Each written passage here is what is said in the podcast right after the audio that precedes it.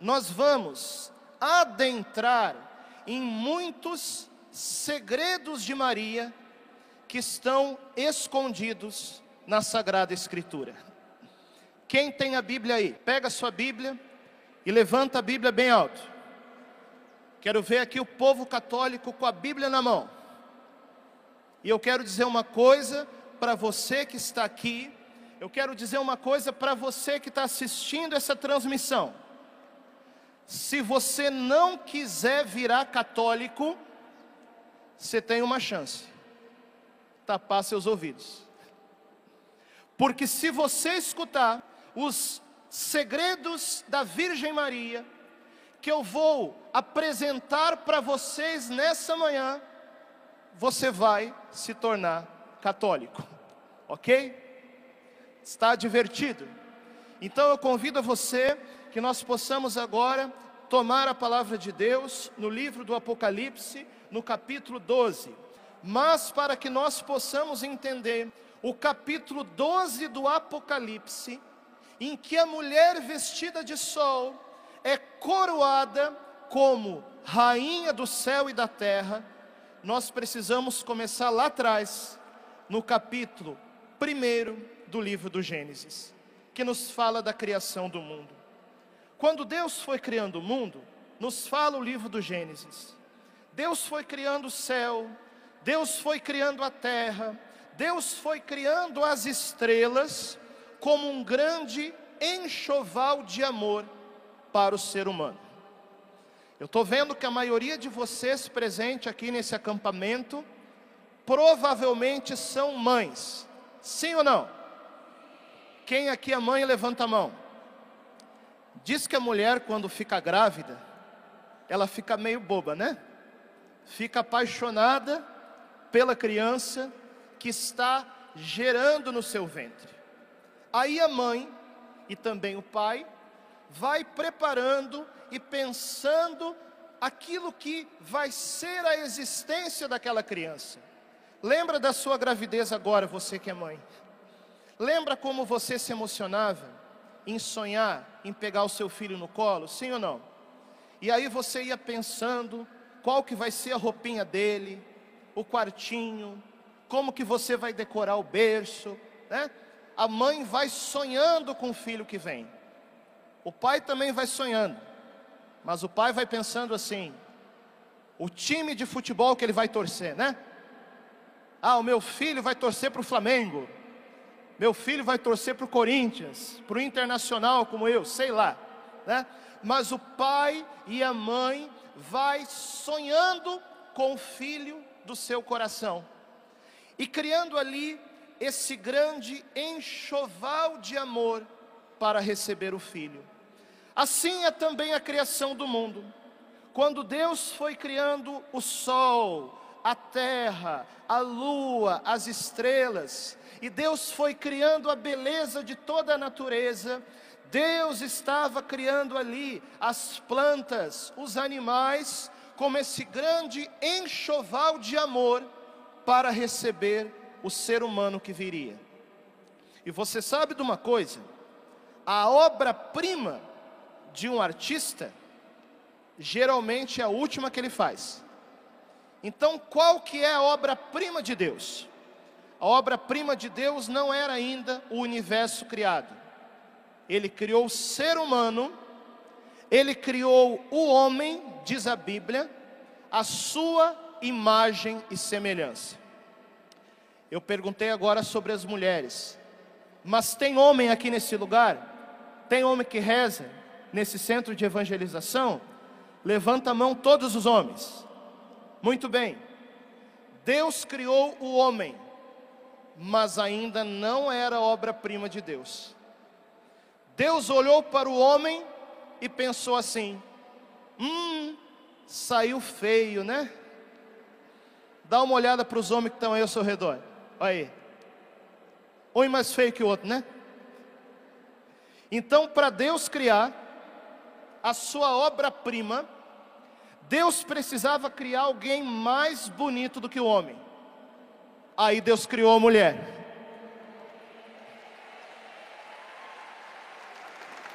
Só que aí Deus olhou para a mulher e pensou assim: hum, saiu complicada. Mas mulher não é para ser compreendida, mulher é para ser amada. Mas ainda não era obra-prima de Deus, porque Deus iria criar a mulher por excelência, a mulher plena, que ainda não viria, mas viria no futuro para gerar aquele que seria o seu próprio filho. Como que é o nome dessa mulher plena? É a Virgem Maria. Diz comigo assim: a Virgem Maria é a mulher plena, a obra-prima da criação de Deus. Indo mais adiante, nós percebemos que no paraíso que Deus criou, havia ali tudo que o ser humano precisava para ser feliz. Ele poderia construir ali a sua família, ele poderia se relacionar ali entre homem e mulher, ele poderia ali gerar os seus filhos, e o ser humano naquele paraíso terrestre tinha os animais, tinha as frutas, as flores, os alimentos, os sabores, tudo aquilo que Deus criou para que o ser humano pudesse experimentar a glória de Deus. Só que Deus, veja só, Deus nos diz, os santos padres da igreja, o seguinte: que Deus criou também um paraíso para Ele mesmo habitar. Sabia disso? Deus criou um paraíso para Ele. Deus criou um lugar no qual Ele mesmo poderia se alegrar. E olha, vocês acredito que vão concordar comigo. Existe algo melhor para o coração de um filho do que o amor de uma mãe? O amor de uma mãe o lugar seguro da maternidade é aquilo que consola o coração do filho, é aquilo que é o paraíso do coração do filho. Eu sei que talvez muitos de vocês que estejam aqui agora não tenham mais as suas mães terrenas aqui na terra, mas eu sei de uma coisa: você sente saudade da sua mãe, sim ou não? E você, que assim como eu, tem a graça de conviver com a sua mãe, de estar com ela. Eu tenho certeza que tem poucas coisas no mundo tão boas, tão consoladoras como estar com a sua mãe. Quem concorda comigo, levanta a mão. Estou falando da mãe aqui da terra, tá? Depois a gente fala da mãe do céu. Mas, gente, comigo é assim. Eu sou padre de Cuiabá, filho único. Meus pais moram em Porto Alegre, no Rio Grande do Sul. Faz 12 anos que eu moro longe dos meus pais. Vejo meus pais duas vezes por ano, geralmente no Natal e no meio do ano. Mas quantas vezes que eu estou passando por um problema, por uma dificuldade, que eu ligo para minha mãe e minha mãe só fala algumas palavras mágicas que parece que consolam o meu coração. Minha mãe fala assim: Filho, não te preocupa. É? Resolveu o problema? Não resolveu, mas tranquilizou o coração. Está entendendo? E no fim das contas, acabou resolvendo. Esse é o amor de mãe. E eu digo para você uma coisa: mãe é uma coisa tão boa que o próprio Deus quis ter uma mãe. Por isso Deus criou a Virgem Maria para ser o paraíso dele. E você pensa na vida terrena de Jesus. Quantas vezes Jesus cansado na carpintaria de Nazaré? Né? Quantas vezes Jesus ali tinha o consolo no seu coração de ter o colo da mãe.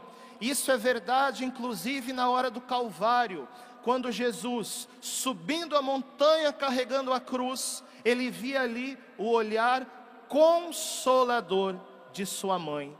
A mãe é o paraíso do filho. E sabe o que é o melhor? Deus, Ele não guardou para Ele esse paraíso que Ele criou. Ele entregou a nós, quando disse: Filhos, eis aí a vossa mãe. A Virgem Maria, ela é o paraíso de Deus, que Ele nos deu como um presente no alto da cruz. Quem aqui é filho da Virgem Maria, levanta a mão e diga eu. Diga assim de mão levantada: A Virgem Maria é o paraíso de Deus que Ele entregou como um presente para mim. Agora olha que bonito. Quem encontra a Virgem Maria está reencontrando o paraíso perdido por Adão e Eva. E Deus habita nesse paraíso. Então a Virgem Maria, deixa eu ver se você entendeu, ela é a mulher plena, ela é o paraíso de Deus. E agora eu quero ver se você lembra. No centro do paraíso tinha duas árvores.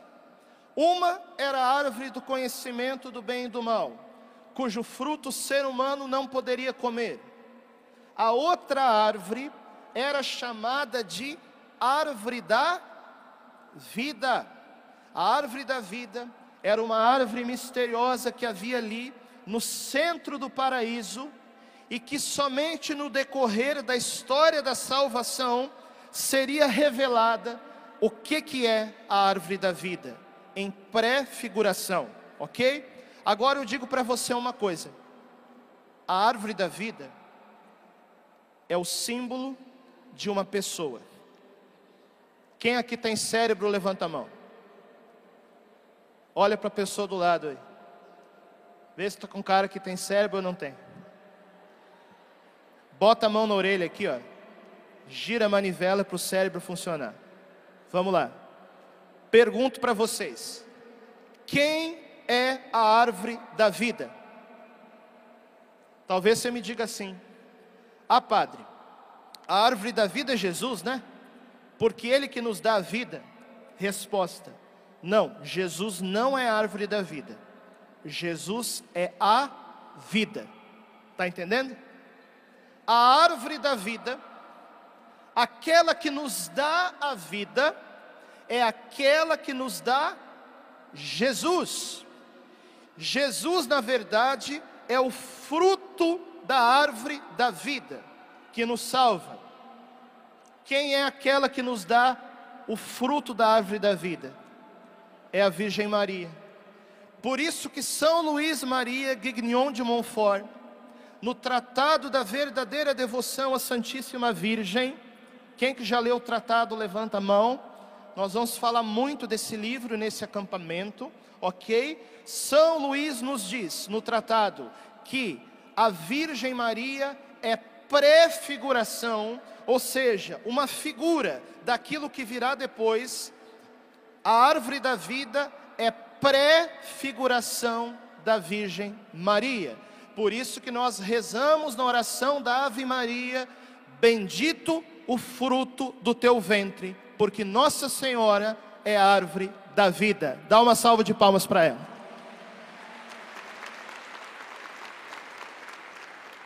Deixa eu ver se você está entendendo. Número um, a Virgem Maria é a mulher plena. Número dois, a Virgem Maria é o paraíso de Deus. Número três, a Virgem Maria é a árvore da vida. E número quatro, como que é o nome na figura bíblica dos seres humanos que caíram no pecado original? Eram dois: Adão e Eva. A Bíblia diz que Jesus é o novo Adão que veio redimir o homem do pecado do primeiro Adão. Isso São Paulo nos fala na Bíblia. Mas Eva também pecou. E o pecado de Eva, por mais que tenha sido redimido pelo novo Adão, que é nosso Senhor Jesus Cristo, na prefiguração de Eva, né, o pecado também precisaria ser consertado com o auxílio de uma nova Eva, que viria no lugar da primeira Eva.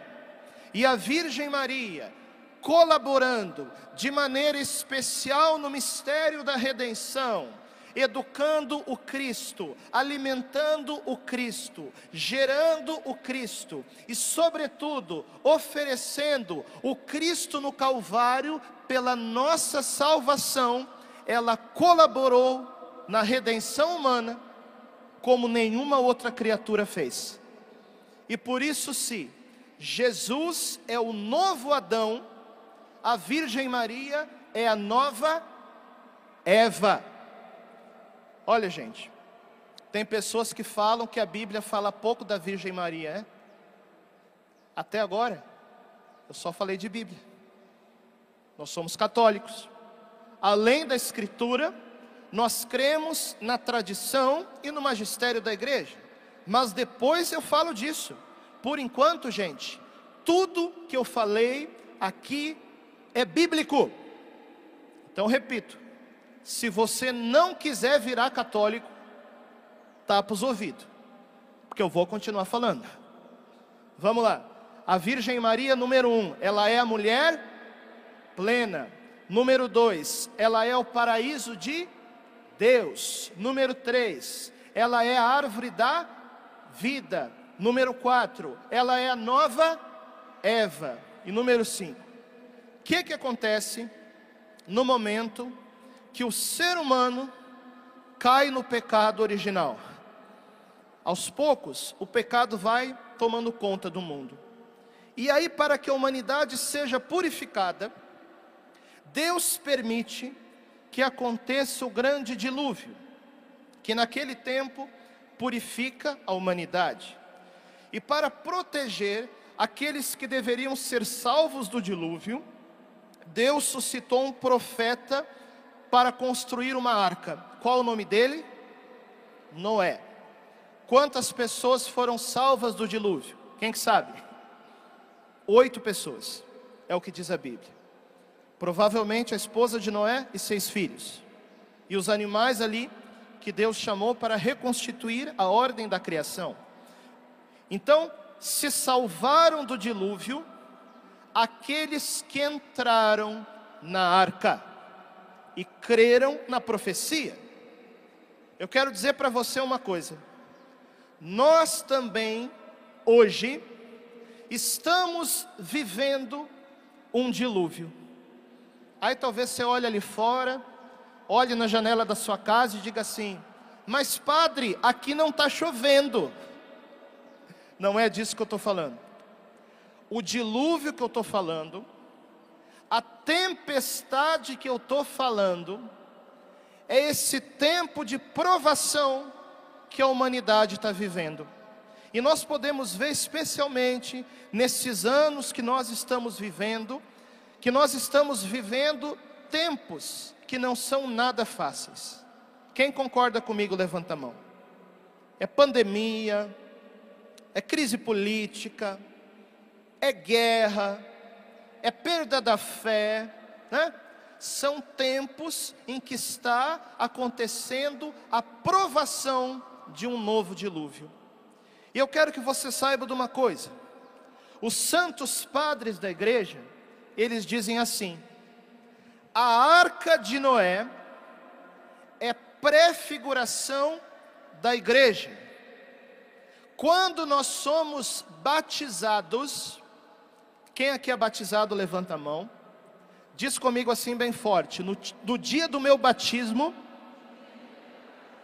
eu entrei na arca, eu entrei na igreja, para ser salvo do dilúvio do pecado. Então nós entendemos uma coisa: a arca de Noé, a arca da salvação, ela é prefiguração da igreja, ok? Mas eu quero que você entenda também aquilo que nos diz o Concílio Vaticano II. A Virgem Maria, ela é figura da igreja realizada na glória. Então, tudo aquilo que vale para a igreja, vale também para Nossa Senhora. E tudo aquilo que vale para Nossa Senhora, vale também para a igreja. Então, a Virgem Maria, ela é imaculada. A igreja, na sua essência, também é indefectivelmente santa. A Virgem Maria, ela é mãe. A igreja também é mãe, porque gera os filhos da ordem da graça. Nossa Senhora, ela é virgem. A igreja também é a noiva que se guarda para ser desposada pelo Cordeiro no dia da sua vinda. Então, tudo aquilo que vale para Maria, vale para a igreja e vice-versa. Isso é Concílio Vaticano II. Muito bem. Então, se a igreja ela é a arca da salvação, o coração imaculado da Virgem Maria, também é essa arca que nós somos chamados a adentrar para sermos protegidos no dilúvio da purificação do nosso tempo.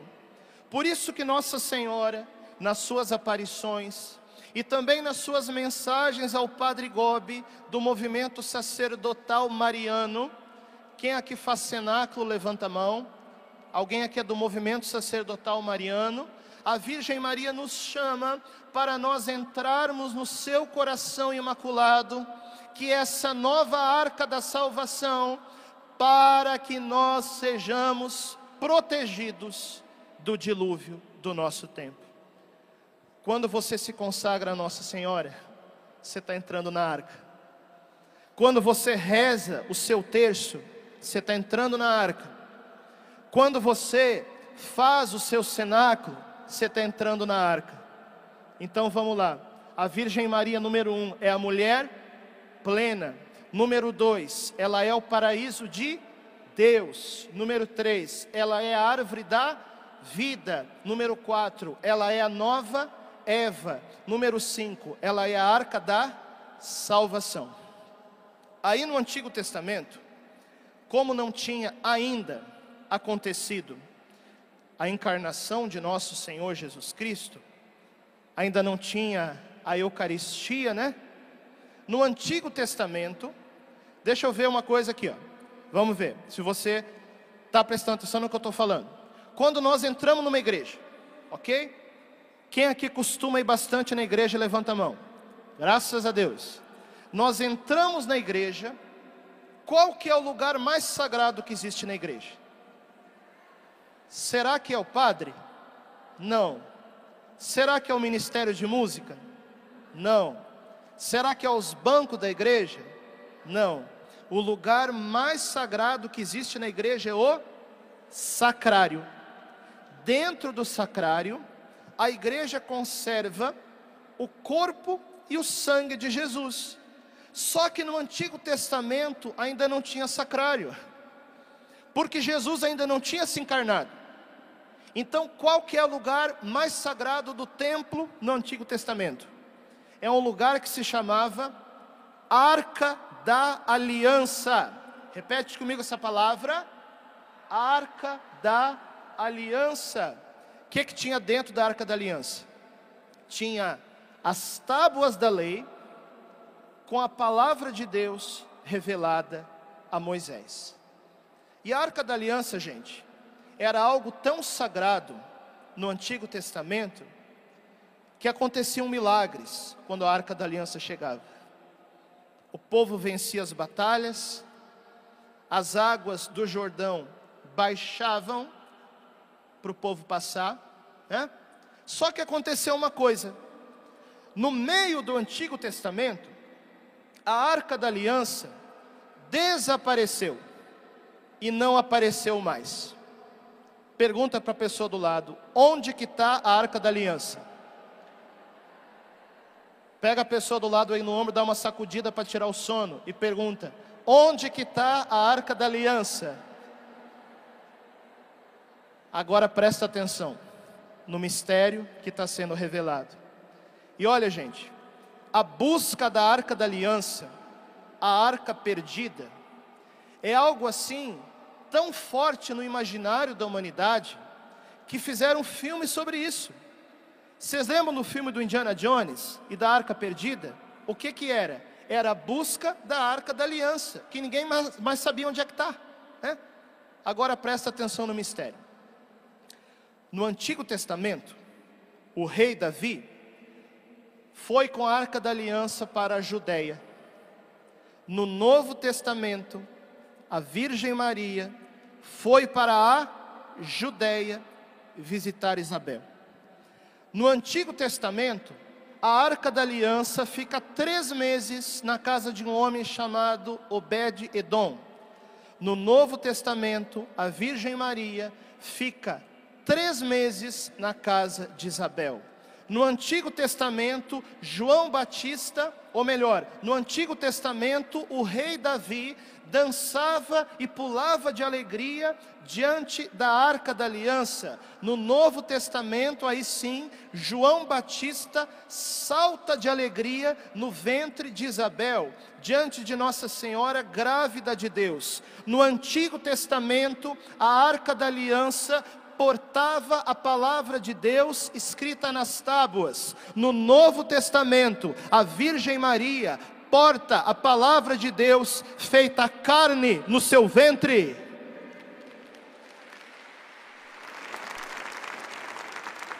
Entendeu quem é a arca da nova aliança? É Nossa Senhora. E para que vocês não pensem que eu estou inventando coisa, você que está com a Bíblia aberta ainda, vai no último versículo do capítulo 11 do livro do Apocalipse, em que diz assim: Abriu-se o templo de Deus no céu, e apareceu no seu templo a arca da aliança. E aí Apocalipse 12 continua: Apareceu um grande sinal no céu, uma mulher vestida de sol a mulher vestida de sol do Apocalipse, é a arca da aliança que foi perdida no Antigo Testamento, mas muita gente ainda não encontrou a arca da aliança. Nós que viemos nesse acampamento mariano, encontramos aqui a arca da aliança.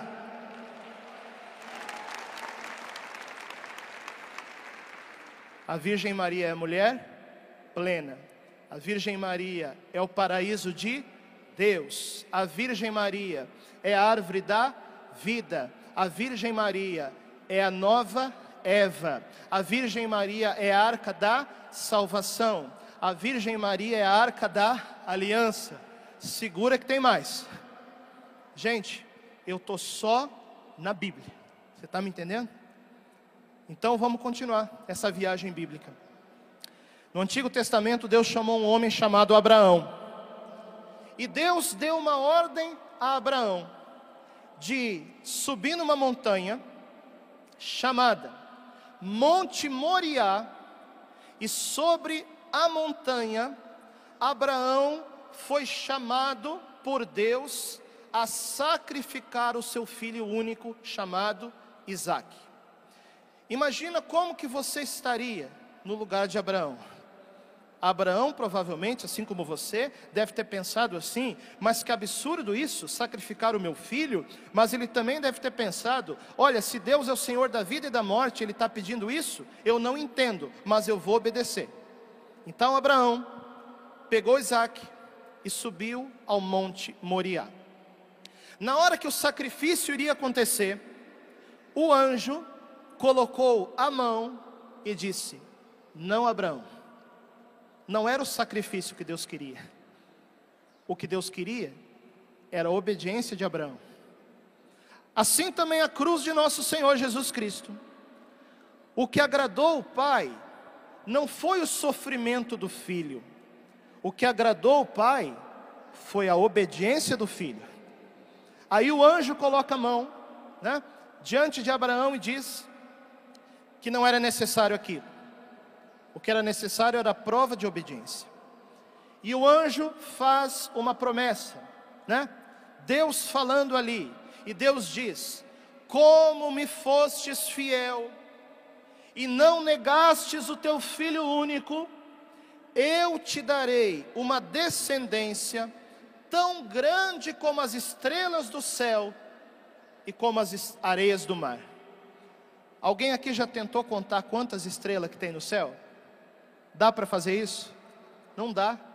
É muita estrela. Alguém aqui já tentou contar quantas areias que tem no mar, na praia?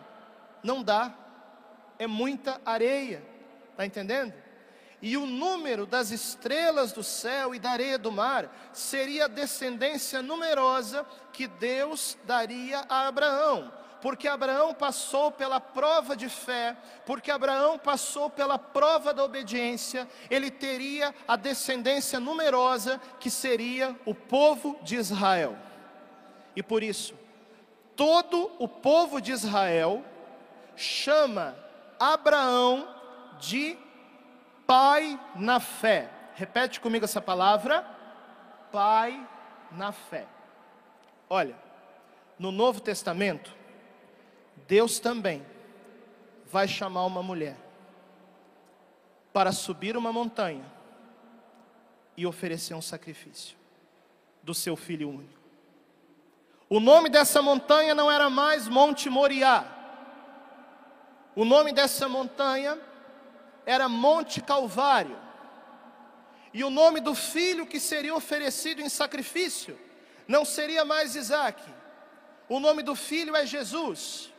E essa mulher não seria mais Abraão, mas seria Virgem Maria.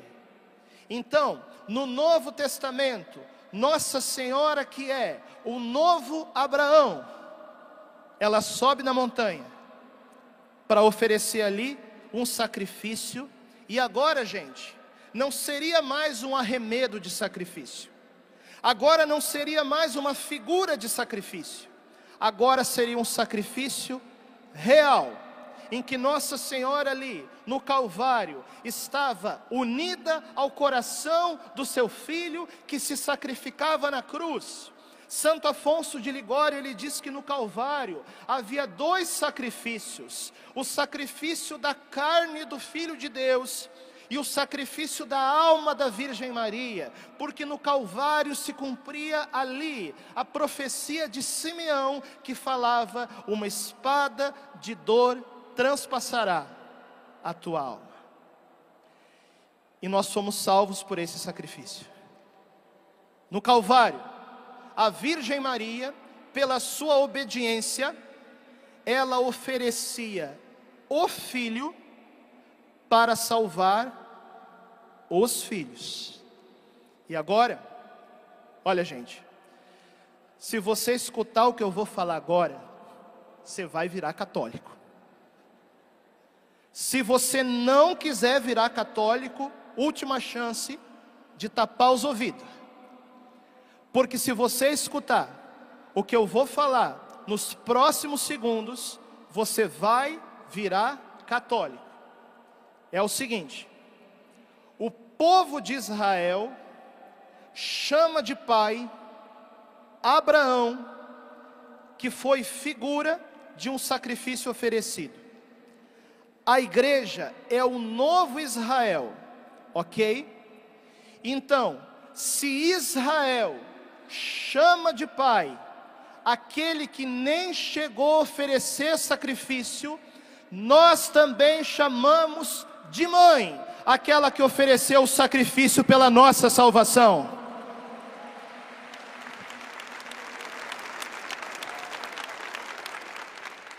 Não tem para onde correr, gente. Ela é a nossa mãe. Se Abraão é pai na fé do povo de Israel, a igreja, o novo Israel e Nossa Senhora, como nos diz o Concílio Vaticano II, é a nossa mãe na ordem da graça e as estrelas do céu numerosas, as areias no mar numerosas, a descendência numerosa da Virgem Maria, são todos aqueles que seriam salvos por Jesus. Gente, essa descendência somos nós. As 30 mil pessoas que havia aqui nesse centro de evangelização nessa madrugada, olha a descendência de Maria tão grande, tão numerosa como as estrelas do céu e a areia do mar. Ela ofereceu filho para gerar os filhos. Nós somos os filhos das lágrimas de Nossa Senhora.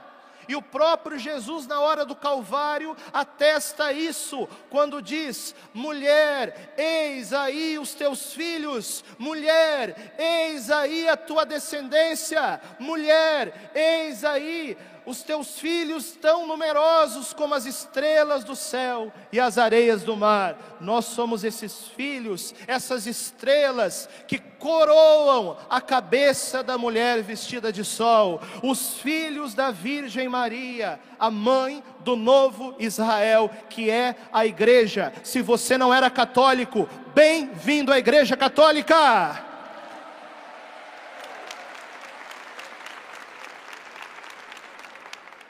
A Virgem Maria é a mulher plena. A Virgem Maria é o paraíso de Deus. A Virgem Maria é a árvore da vida. A Virgem Maria é a nova Eva. A Virgem Maria é a arca da salvação. A Virgem Maria é a arca da aliança. A Virgem Maria é o novo Abraão. Mas eu disse que nós chegaríamos a entender em todo esse caminho o porquê que a Virgem Maria é rainha. Então vamos lá. Você sabe que no antigo Israel havia um homem chamado Salomão. Ele era rei de Israel. Ele era descendente de Davi. Salomão era um rei que tinha muito poder, muita inteligência, muita glória no seu reino. Só que Salomão era um cara meio malandro. Salomão gostava de ter um monte de mulher. Quem conhece alguém assim, levanta a mão. Espero que não sejam vocês, né? Então você imagina a confusão que era no palácio de Salomão, porque tinha um monte de mulher brigando para sentar no trono da rainha à direita de Salomão, porque mulher tinha muitas, mas o trono de rainha, só tinha um.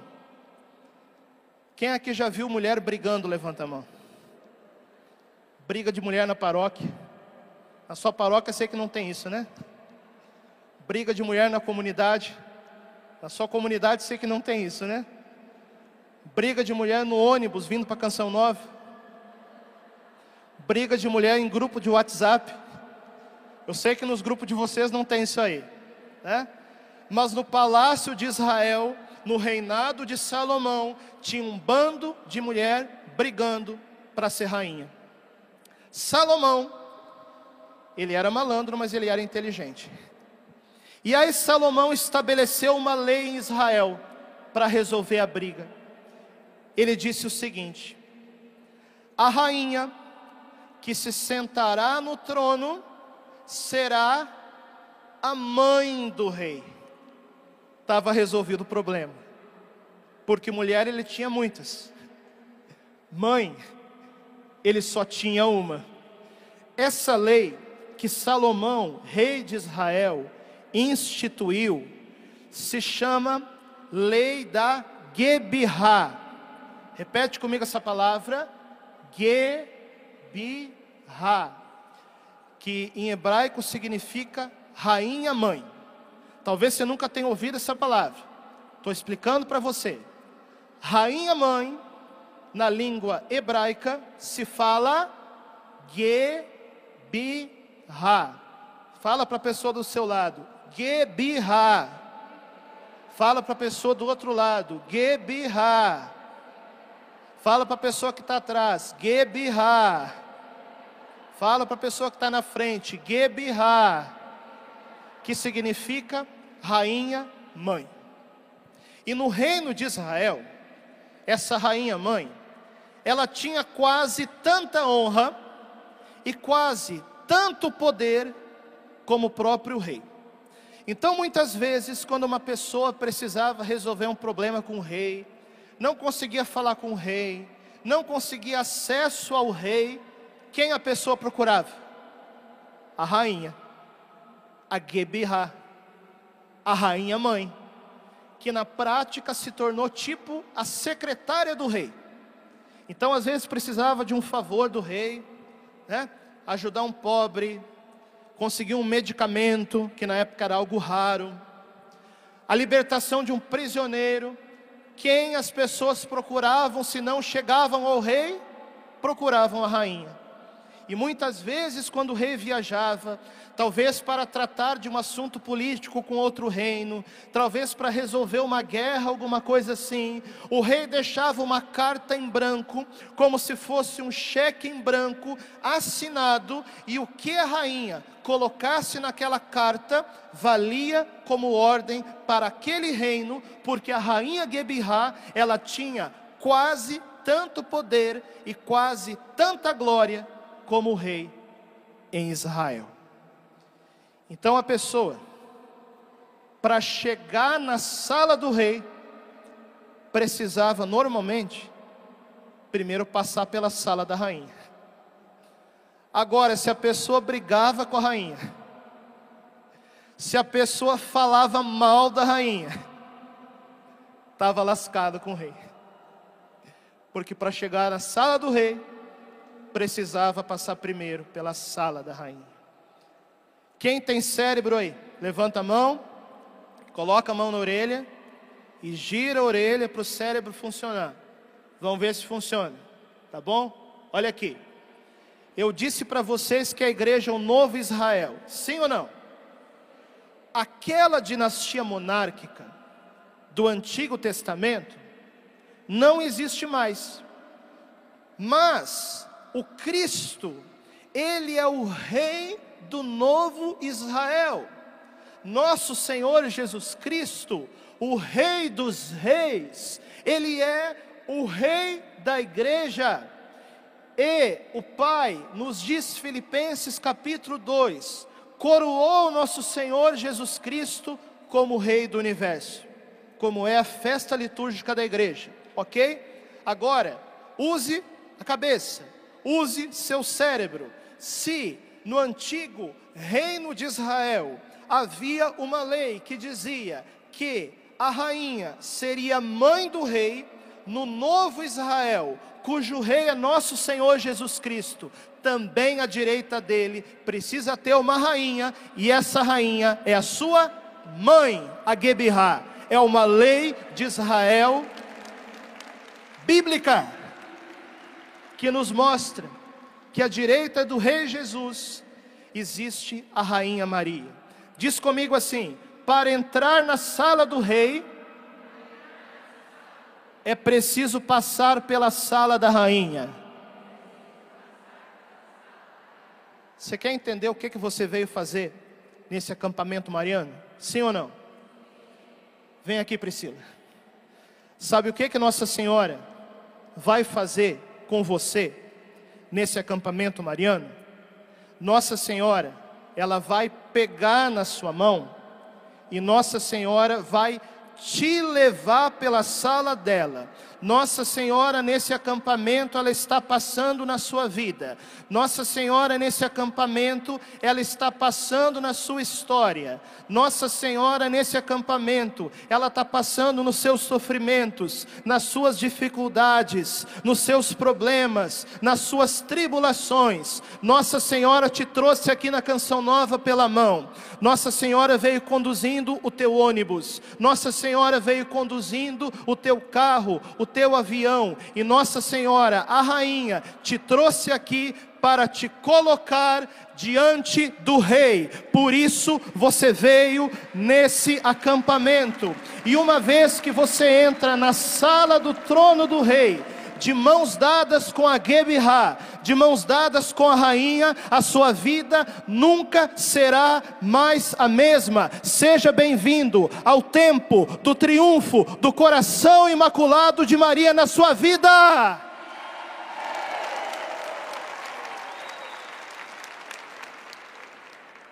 Por isso Nossa Senhora te trouxe para esse acampamento.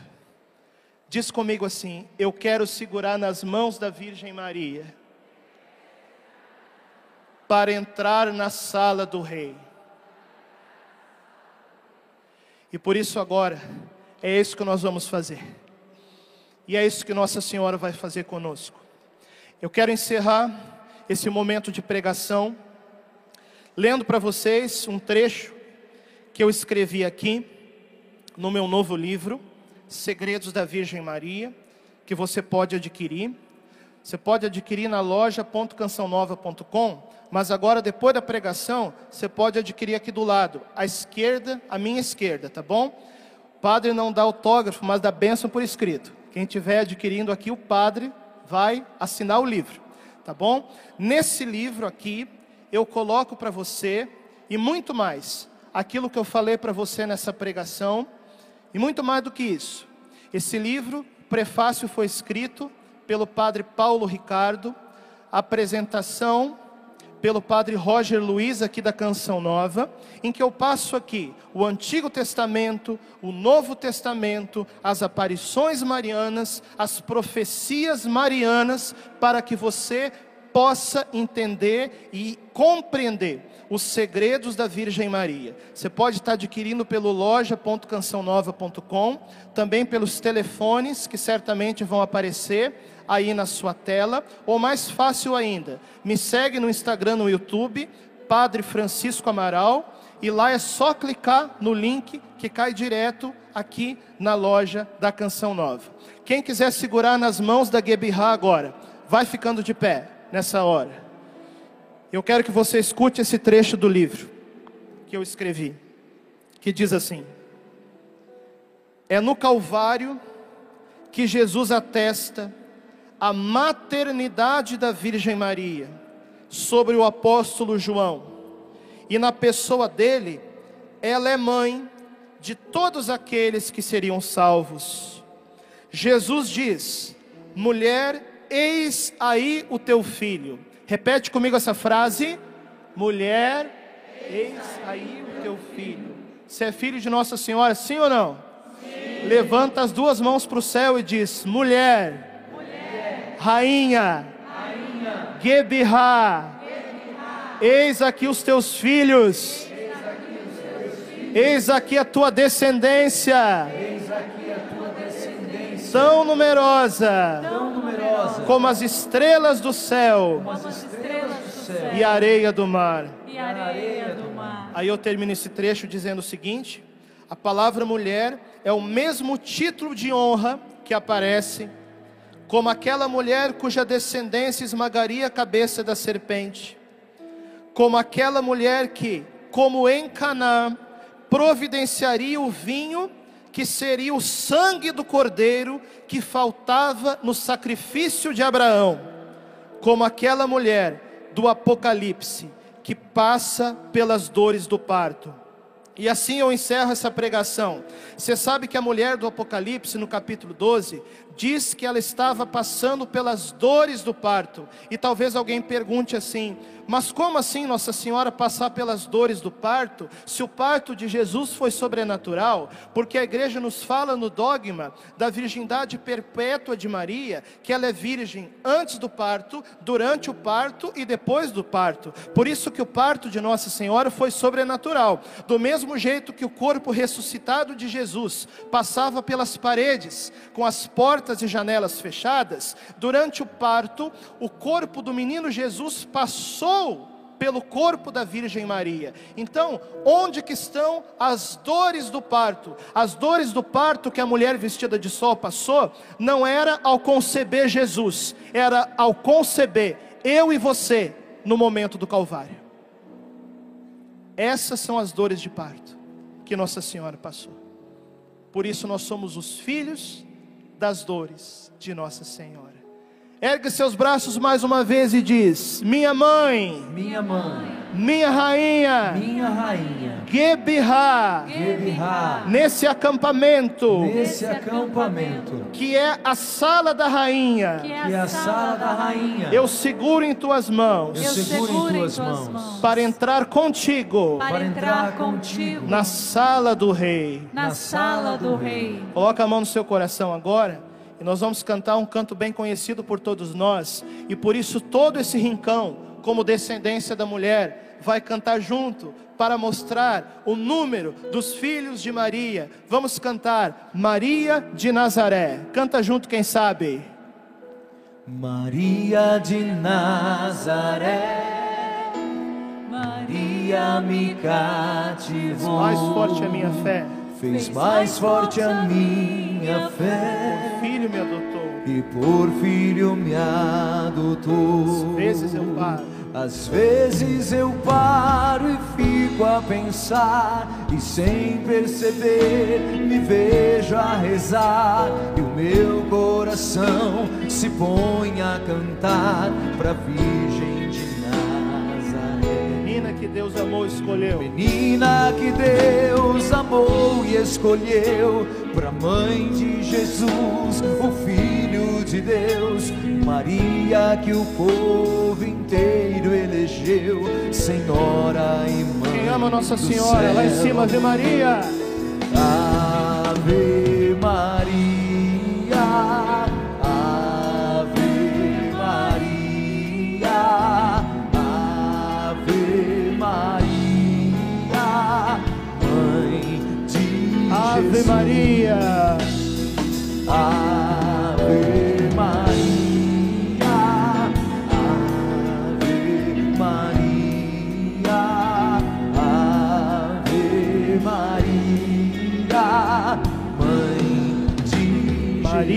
Quero bem. Maria que eu quero bem, Maria do puro amor. Maria do puro amor, Igual a você ninguém. igual a você ninguém, Mãe pura do meu Senhor. Mãe pura do meu Senhor. Cada mulher. E cada mulher que a terra criou, um traço de Deus, Maria deixou Maria plantou pro mundo encontrar a paz. Maria que fez. Maria que fez o Cristo falar, Maria que fez Jesus caminhar, Maria que só viveu para seu Deus, Maria do povo. Lá em cima, descendência.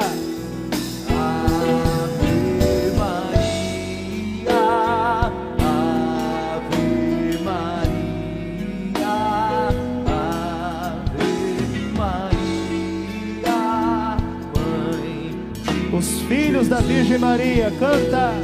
Ave Maria.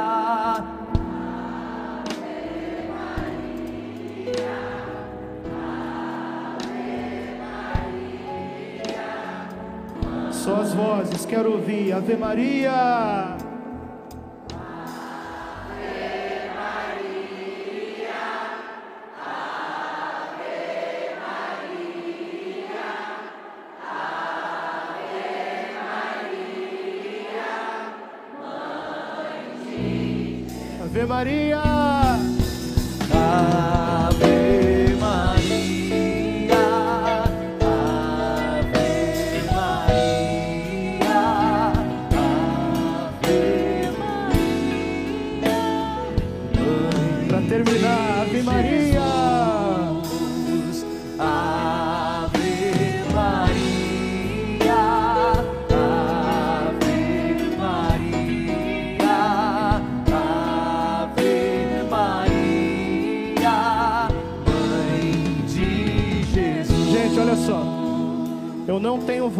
Animador de torcida, mas o Ministério de Música tem.